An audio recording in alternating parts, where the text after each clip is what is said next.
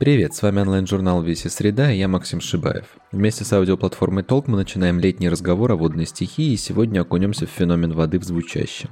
Кто изучает аудиальность водоемов, почему эмбиент можно назвать самым водным жанром и что за возможности открывает для авторов работа с водой –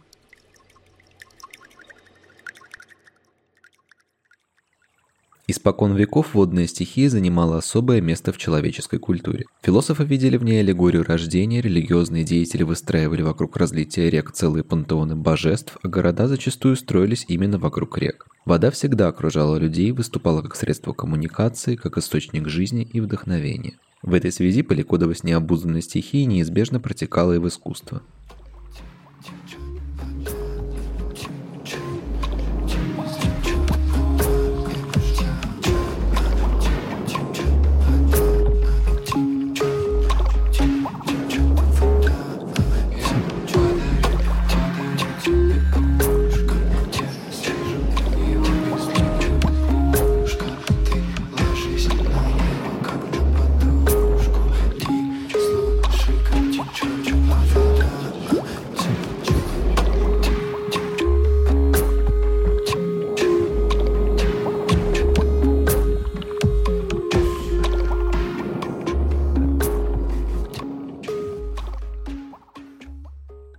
Это отрывок одной из композиций грядущего альбома музыканта Романа Жарова. Весь его проект под названием «Река» и строится вокруг воды, где вода – это не просто объект или метафора, но самодостаточный голос, определяющий флюидное течение самой музыки. Вода простирается на безбрежных смысловых горизонтах культуры и искусства. Саунд-арт здесь не исключение. В их пучину Роман погрузился не сразу, хотя водоворот творчества захлестнул его практически с детства. Перейдя от подросткового увлечения хип-хопом, рэпом и Эминемом к фристайлам и DIY, он понял, что звук сам по себе тоже может быть художественным высказыванием. Объединившись с друзьями, он начал экспериментировать со звуком, написал первые треки, и в итоге увлечение вылилось в дело всей его жизни. Ну и вот, в общем-то, путь, который я для себя совершенно рандомно и стихийно обрел, это я попал, собственно, на учебу направление саунд-арт, саунд-дизайн в вышку, школу дизайна НИУ ВШЭ. И там уже какой-то немножко более звуковой и академический мир для меня открылся, который, как оказалось, на удивление для меня был не столько про даже про музыку, а про вообще про искусство и про звук, про звуковое искусство, то есть про вещи, понятия, о которых я вообще не имел на тот момент. И вот уже как-то в процессе, на самом деле, очень удачно я влюбился в этот медиум, постепенно погружаясь э, и как бы переходя там от э, записи фристайлов на там, микрофон за 100 рублей в 14 лет до изучения там компьютер-мьюзик э, и каких-то обскурных способов филд-рекординга и до left-field электроники это в моей голове очень мило сочетается. То есть мне нравится сливать какие-то так скажем, андеграундное экспериментальное течение с э, чем-то максимально понятным для людей, простым, может быть, даже смешным, глупым, и делать какие-то вот эти вот новые формы, которые будут цеплять и... которые будут работать именно с эффектом скорее, чем с какой-то глубокой концептуализацией. Флюидность подходов к осмыслению воды в звуковых практиках – отдельное течение в аудиальной культуре. Его исследованием занимается Ольга Зубова, кураторка и междисциплинарная художница. Понятно, что эта категория, они, возможно, неоднозначные, они очень пересекающиеся. Это какая-то такая история, очень плавающая и очень жидкая, как сама материя, с которой мы работаем. И, наверное, первое, что приходит в голову, это когда вода оказывается в музыке, в звуке, в песнях чем-то о чем мы говорим, о чем мы поем, или на что мы ссылаемся, когда мы, например, в возьмем любую классическую музыку, да, и там будут попытки имитировать воду, или там будут попытки структурировать музыкальное произведение, его ритм, какую-то тембральную да, основу именно потому, как звучит вода, или как вода себя ведет. Тут важно сказать, что в таких э, историях вода никогда не звучит сама по себе. То есть сам звук воды, как таковой, это считается что-то такое низкое, что-то недостойное, опять же, там, симфонического оркестра, что-то недостойное классической западной музыки. Да, мы сейчас важно, что говорим именно про западную историю. И вообще разные тексты, которые так или иначе смысляют звук и воду, да, water music, то, что называется, обычно это истории именно осмысляющие к сожалению, западную культуру ее историю, ее развитие. И вот, например, одна из таких книг, наверное, это книга Дугласа Кана, которая называется Noise Water Meat и в которой как раз рассказывается история саударта через вот разные материи, да, одной из которых является как раз э, вода. И, наверное, единственная такая попытка имитации, которая так или иначе приживается в условно-классической музыке, это использование мокрой перкуссии, то, что называется, да, или перкуссии как-то связанной с водой. И вот тут как раз можно привести пример Эрик Сати, когда он как раз использовал такой условно дешевый способ э, создать э, воду или имитацию воды в работе.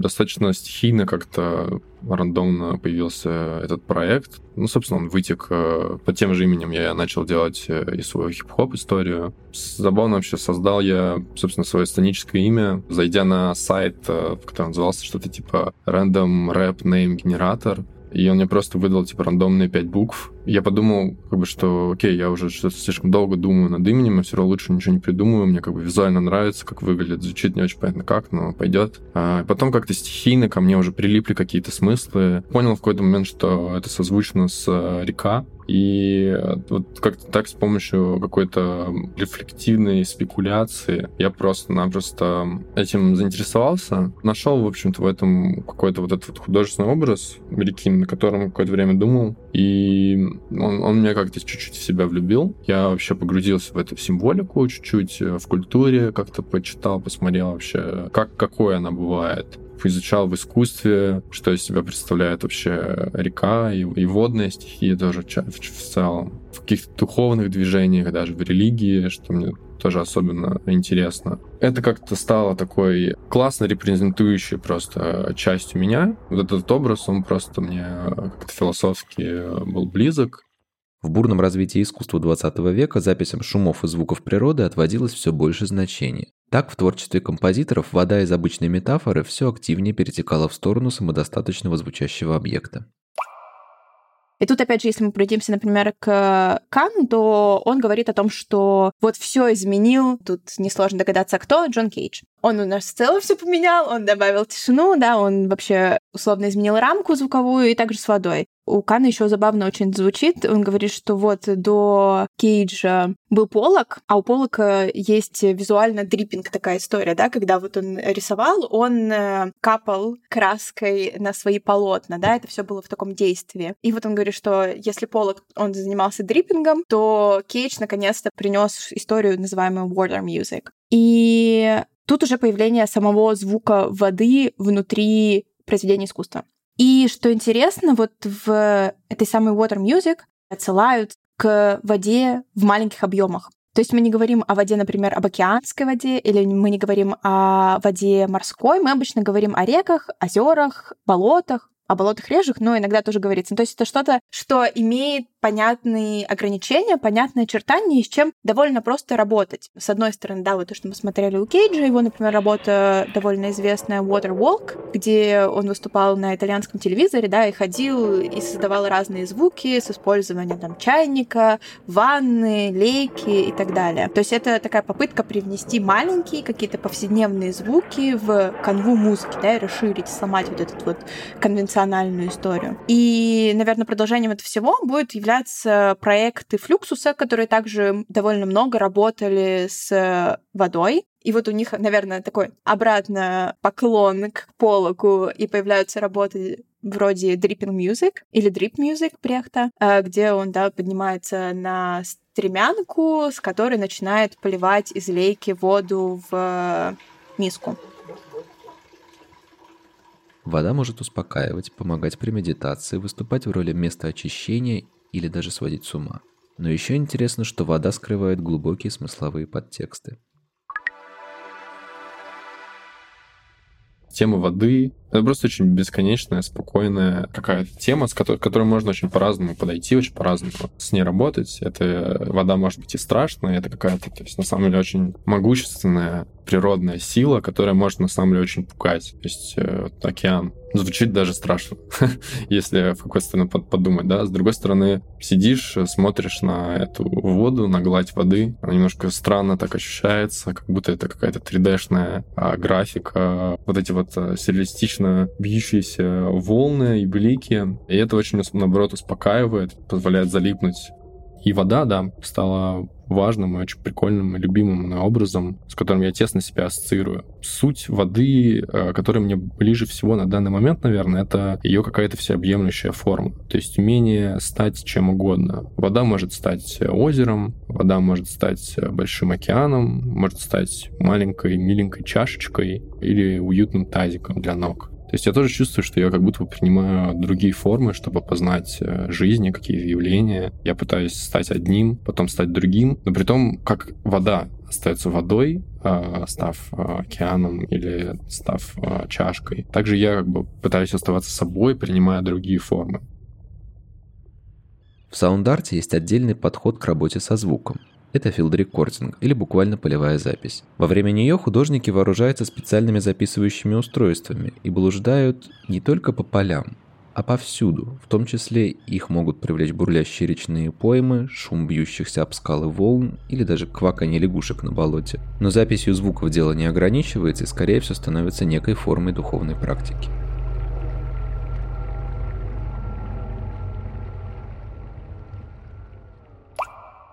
Тут, наверное, можно говорить о каких-нибудь э, художниках вроде Анны Локвуд, которая создает целый архив рек э, The River Archive, где она документирует, где она записывает разное звучание воды, разное звучание рек, создает э, звуковые карты, на которых отмечает, да, как разные реки звучат, и вместе с тем создает звуковые прогулки. Это тоже довольно понятная история работы с водой, когда мы ходим, когда мы слушаем, но иногда интересно, что тут может вмешиваться еще какая-нибудь теория и еще какой-нибудь контекст. И, например, была история пару лет назад в Петербурге, проект э, Марины Карповой и Дарьи Болдыревой, когда они создавали звуковые прогулки, замешивая их э, с теорией феминизма и создавали такие гидрофеминистические прогулки, где предлагали вообще подумать э, и по-другому взглянуть на реку и на водные пространства, которых в Петербурге очень много. Но я также имею в виду это в дистанционном смысле. Мы все водоемы в том, что вода — это еще и творческая жизненная среда. Возвращаясь к первым признакам жизни на Земле, по крайней мере 3,9 миллиарда лет назад, когда небольшие органические белки, вероятно, взаимодействовали со своей средой обитания в воде, производя первые бактериальные формы жизни в принципе, field recording, это может быть духовной какой-то, на самом деле, даже практикой, медитативной практикой. У меня естественным, интуитивным образом только так и сложилось. Собственно, я просто ходил, медитировал, слушал. Я не столько записывал, сколько я слушал, э, в чем, в чем для меня заключался field recording. А сам процесс для меня был, наверное, более даже вдохновляющим, чем непосредственно работа даже с, с, с этими звуками по итогу. То есть сам процесс натолкнул меня на самые какие-то важные творческие мысли. Само вот это вслушивание в, в реку, когда ты просто сидишь э, с опущенным гидрофоном в воду, волны бьются об этот микрофон, который там заизолирован в этой вот штуке пластиковой какой-то. Ты понимаешь, что он ловит какие-то вот эти звуки, которые мы на самом деле обычно в воде не слышим примеры современных приложений с wellness-музыкой или приложений для медитации, для фокуса, для сна, в которых как раз э, одним из самых популярных звуков, которые используются, это звук воды. Рек, водопадов, когда вода используется как некоторый эскейп, звуковой эскапизм, можно так это назвать, и попытка уйти вот от реальности, в которой мы существуем, закрывшись в своем коконе и наполнив этот кокон водой, наполнив этот сосуд водой. А если говорить про какое-то спокойствие, дзен, и тут понятно, что будет всплывать японская культура, внутри которой тоже есть э, различные техники и технологии, которые изначально, возможно, и не использовались для того, чтобы быть какими-то медитативными или такими историями дзен историями успокаивающими, да, но которые либо стали таковыми, либо воспринимаются, опять же, в западной культуре как таковые. И тут э, можно вспомнить э, устройства вроде сисиадоси, или конкретно они еще называются содзу. Это такие бамбуковые палочки, которые нарушали тишину в японском саду, и которые пытались э, использовать для того, чтобы отпугивать насекомых или отпугивать животных-вредителей различных. Бамбуковая трубочка, которая набирается водой сверху капающей, и когда она слишком переполняется, то вода выливается, а трубочка ударяется и создает звук определенный. С 50-х по 1973 год в Японии протекал феномен, который был назван японским экономическим чудом. Довольно быстро привычный японцам жизненный уклад был нарушен экспансивным ростом городов и технологическим бумом. Искусство тут же отреагировало на смену парадигм. В кино реакция приняла форму новой японской волны с остросоциальными и зачастую провокационными темами, а в музыке конца 80-х стал развиваться эмбиент – спокойный и вневременной жанр. Этот музыкальный жанр плотно ассоциируется в культуре с духовными практиками и медитативностью звука. В контексте экспериментальных арт-практикам интересуется исследовательница культуры и саунд-артистка Дарья Рышак, специализация которой – работа с голосом. Обращаясь к электронике, мы обнаружим тесную связь с водой на примере именно музыки эмбиента. Интересно, что название одной из самых э, таких базовых и крупных монографий об эмбиенте называется Ocean of Sound. Это книжка Дэвида Тупа, выпущенная в 1995 году, а в 1996 году он еще выпустил сборник с таким же названием, куда включил разных артистов, разрабатывающих в своей музыке эмбиента тему воды. Когда музыка эмбиента заявила о себе громко голосом Брайана Инна в конце 70-х годов 20 века. Брайан Инна, который впервые сформулировал, что это и для чего нужно. А музыка стала набирать популярность, и особенно выделился японский эмбиент. Он стал общепринятым, японские музыканты стали признанными мастерами этого жанра. А внутри японского эмбиента особенно выделилась именно тема воды. А, функционально ambient вообще любой служит идее соединения с некоторыми природными ритмами. Можно сказать, что эта музыка погружает в абсолютное время. Здесь, опять же, на примере японского таких каких-то культурных кодов э, легко понять эту идею. Существует некоторый привычный ход вещей, э, время человеческое, как оно идет на повседневном уровне, а есть некоторое абсолютное время. Так вот, музыка эмбиента стремится вывести человека именно в состояние этого абсолютного времени. А можно сказать метафорически ту же мысль. Ход времени предлагается переосмыслить, погрузившись в течение времени. И здесь для нас, опять же, важно слово «течение» — это водная метафора.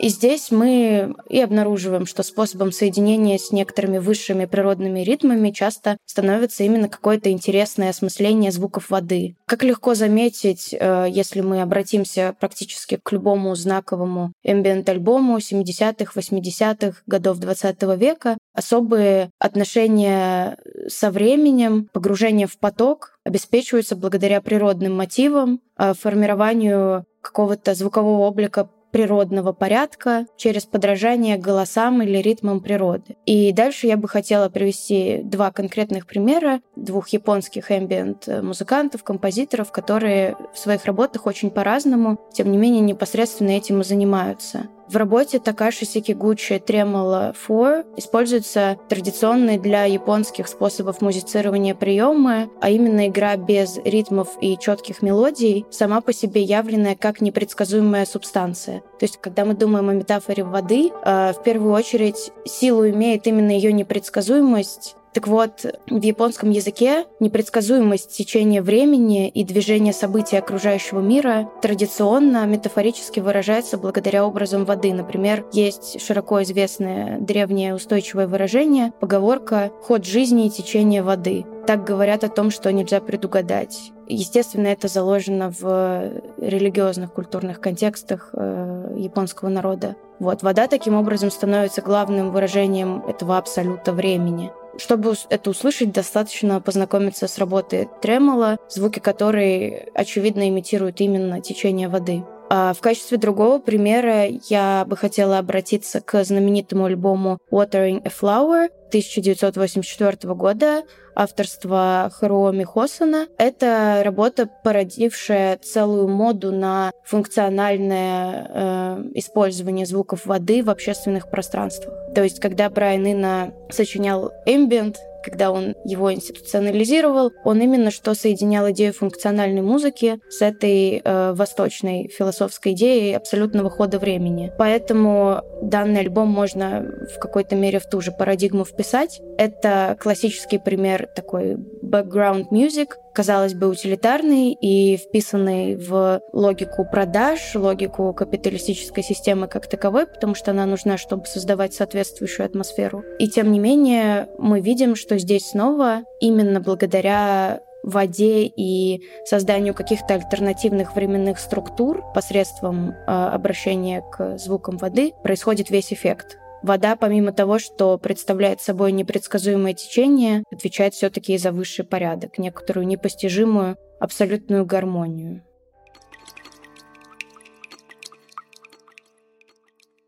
Одну из первых работ с гидрофонами и водой Роман выполнил совместно с художницей Анной Мочкиной. Называлась она «Лягушатник» и была представлена в Москве в креативном кластере «Флакон» на саунд-арт выставке под названием «Как дрожащий воздух заставляет дрожать наше сердце». Основной идеей лягушатника была коммуникация посетителей с водой. Ее можно было трогать, а самое главное – слышать. И в контексте выставки это привычное звучание ощущалось как-то по-особому.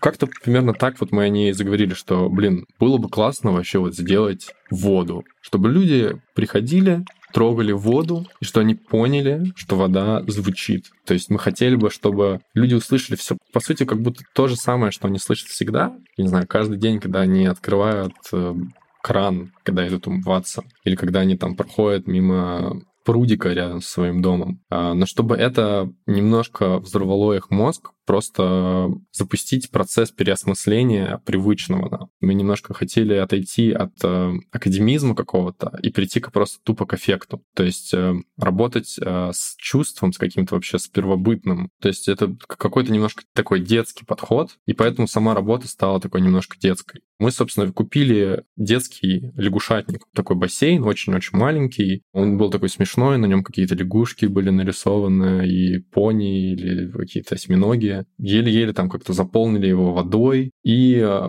положили туда несколько гидрофонов. А вокруг мы поставили, собственно, акустическую систему и сделали небольшой патч просто в Ableton, используя кучу разных двигающихся во времени параметров, которые, собственно, можно сказать, деконструировали вот это вот звучание а, воды люди просто приходили на выставку, и снаружи там была такая лесенка, и сбоку был такой какой-то приросток к этому зданию, в котором стоял бассейн. Было лето, было достаточно жарко, и люди просто сразу автоматически доходили в этот бассейн, что-то там немножко рукой подвигают, она сама по себе немножко там фоном звучит, и вот это вот движение превращалось в какие-то, то в какие-то такие воздушные водяные колокольчики, то в какой-то немножко шум странный, то в какие-то текстуры. Мы туда положили какие-то лопатки еще из песочницы, как будто бы уточку такую такую, как для ванны. И действительно, это ну, работало примерно так, как мы и предполагали. Мы там положили какую-то подводную маску, кто-то там прям нырял. Во время выставки несколько человек даже полностью окунулись в этот бассейн. Вообще, одна из любимых мной работ получилась. И она как раз-таки хороша тем, что в ней нет вообще ничего и никакого смысла, кроме просто типа, йоу, послушайте воду. И все. А это, собственно, главная вообще мысль, которую хотелось сказать. Часто изучение воды с использованием гидрофонов протекает в рамках научных дисциплин, которые занимаются исследованиями фауны и флоры подводного мира. Для них звучащие морские глубины – это неисчерпаемый океан информации, который поражает своей красотой и сподвигает исследователей заняться художественными практиками на стыке науки и искусства.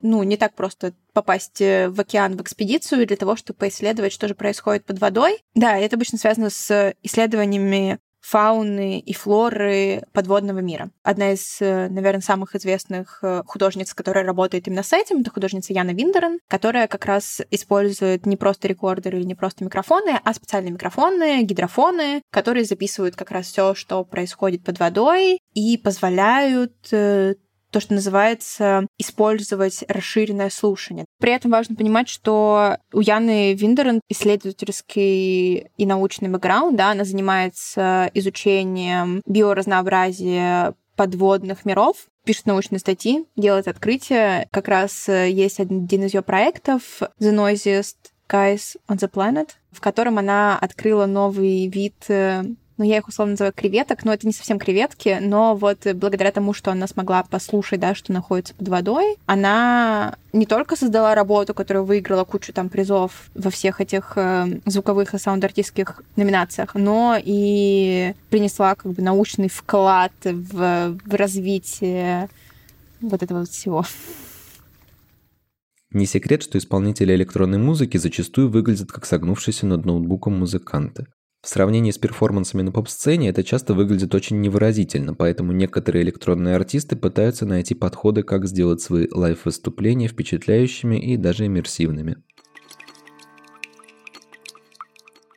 В школе дизайна у нас был классный преподаватель Стас Шарифуллин HMOT. Он нас вел курс, собственно, про звук в искусстве, и он нам показывал а, одну саунд-художницу, честно, не помню ее имени, но помню, что это классная саунд-художница. А, и она тоже просто использовала гидрофон и звуки воды как свой медиум. А, она делала live-шоу, стандартный электронный сетап, на доске лежит там на полу, приглушенное концертное освещение и просто такие тазики с водой смешные. Это немножко нелепо выглядящие и, и сами по себе гидрофоны. И, собственно, гидрофоны, которые идут в, во всю ее вот эту электронную штуку, превращали тогда ее выступление в музыку. То есть она сидела, перерывала эти тазики на коленях туда-сюда, и это как бы и было ее шоу. Меня это как-то осенило, что это какой-то совершенно новый вообще слой, не только вообще выступление, хотя выступление тоже это невероятно интересно, как перформативная практика, но и в принципе в работе со звуком. То есть у звука появляется какая-то новая агентность, то есть какая-то функция, которую он может э, нести, какая-то смысловая.